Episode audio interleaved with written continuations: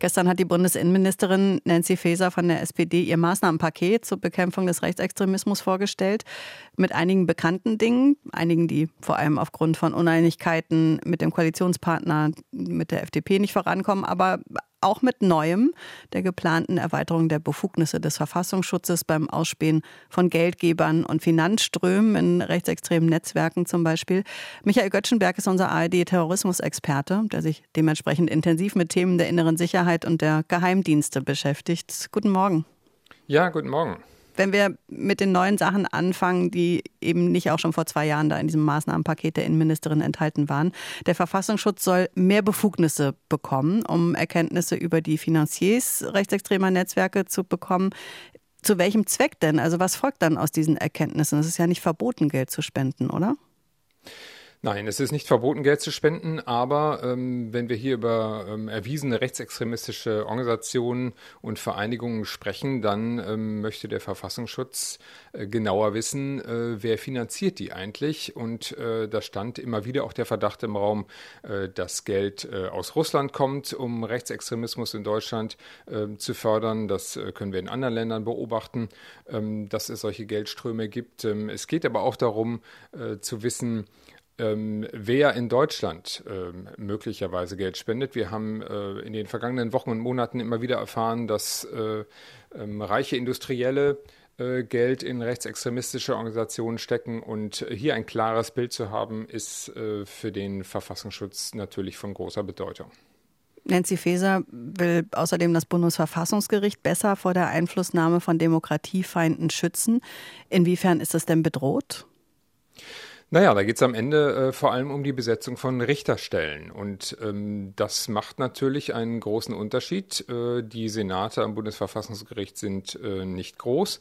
Und äh, wenn äh, da jemand äh, mit einem rechtsextremistischen äh, Gedankengut, ähm, dadurch, dass die AfD dann eben ähm, äh, politisch weiter an Einfluss gewinnt, äh, solche Richterstellen eben auch besetzen kann, dann ähm, kann das eben äh, die Rechtsprechung des Bundesverfassungsgerichts doch erheblich beeinflussen.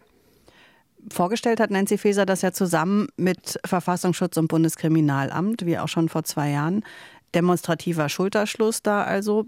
Von der AfD wird der Verfassungsschutz ja immer wieder nicht anerkannt als demokratische Institution. Da heißt es dann, es sei ein politisches Instrument, eben auch gegen sie gerichtet, weil die Parteien es nicht schaffen würden, die AfD politisch zu bekämpfen. Und so in etwa läuft da ja die Argumentationslinie.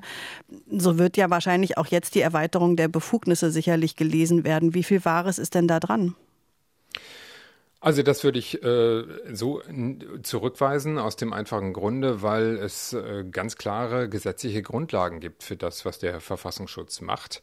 Äh, und äh, da geht es im Endeffekt eben darum, die Demokratie zu schützen. Es ist das Frühwarnsystem zum Schutz unserer Demokratie und äh, unserer liberalen offenen Gesellschaft.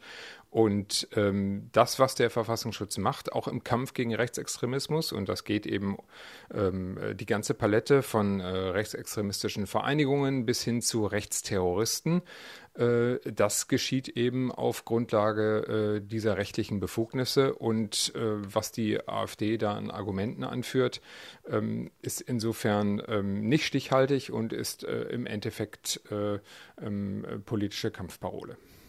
Man hört äh, von Kritikern jetzt, das sei mehr Show gewesen als Politik von Nancy Faeser, eben weil so vieles auch nicht neu ist in dem Paket, eher eine Reaktion auf die Proteste gegen Rechtsextremismus und der Versuch, die SPD da äh, zu positionieren. So lese ich das in manchen Kommentaren. Ist es also in der Gesamtschau eher Symbolpolitik oder tatsächlich die Verstärkung einer wehrhaften Demokratie?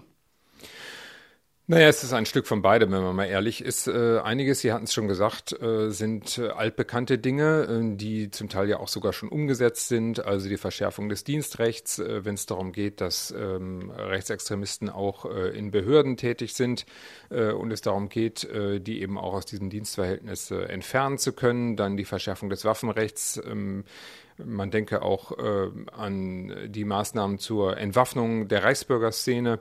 Äh, das sind alles Dinge, die ähm, sind bekannt und wie gesagt zum Teil schon umgesetzt. Äh, es ging ihr, glaube ich, darum, hier nochmal so viele Punkte wie möglich auf den Zettel zu schreiben und eben auch politisch äh, den Nachweis zu erbringen, dass sie hier aktiv ist. Insofern ein, eine Portion Symbolik ist natürlich auch dabei, ganz klar. Michael Göttschenberg sagt das, der ARD-Terrorismusexperte. Dankeschön. Gerne. RBB 24 Inforadio vom Rundfunk Berlin-Brandenburg.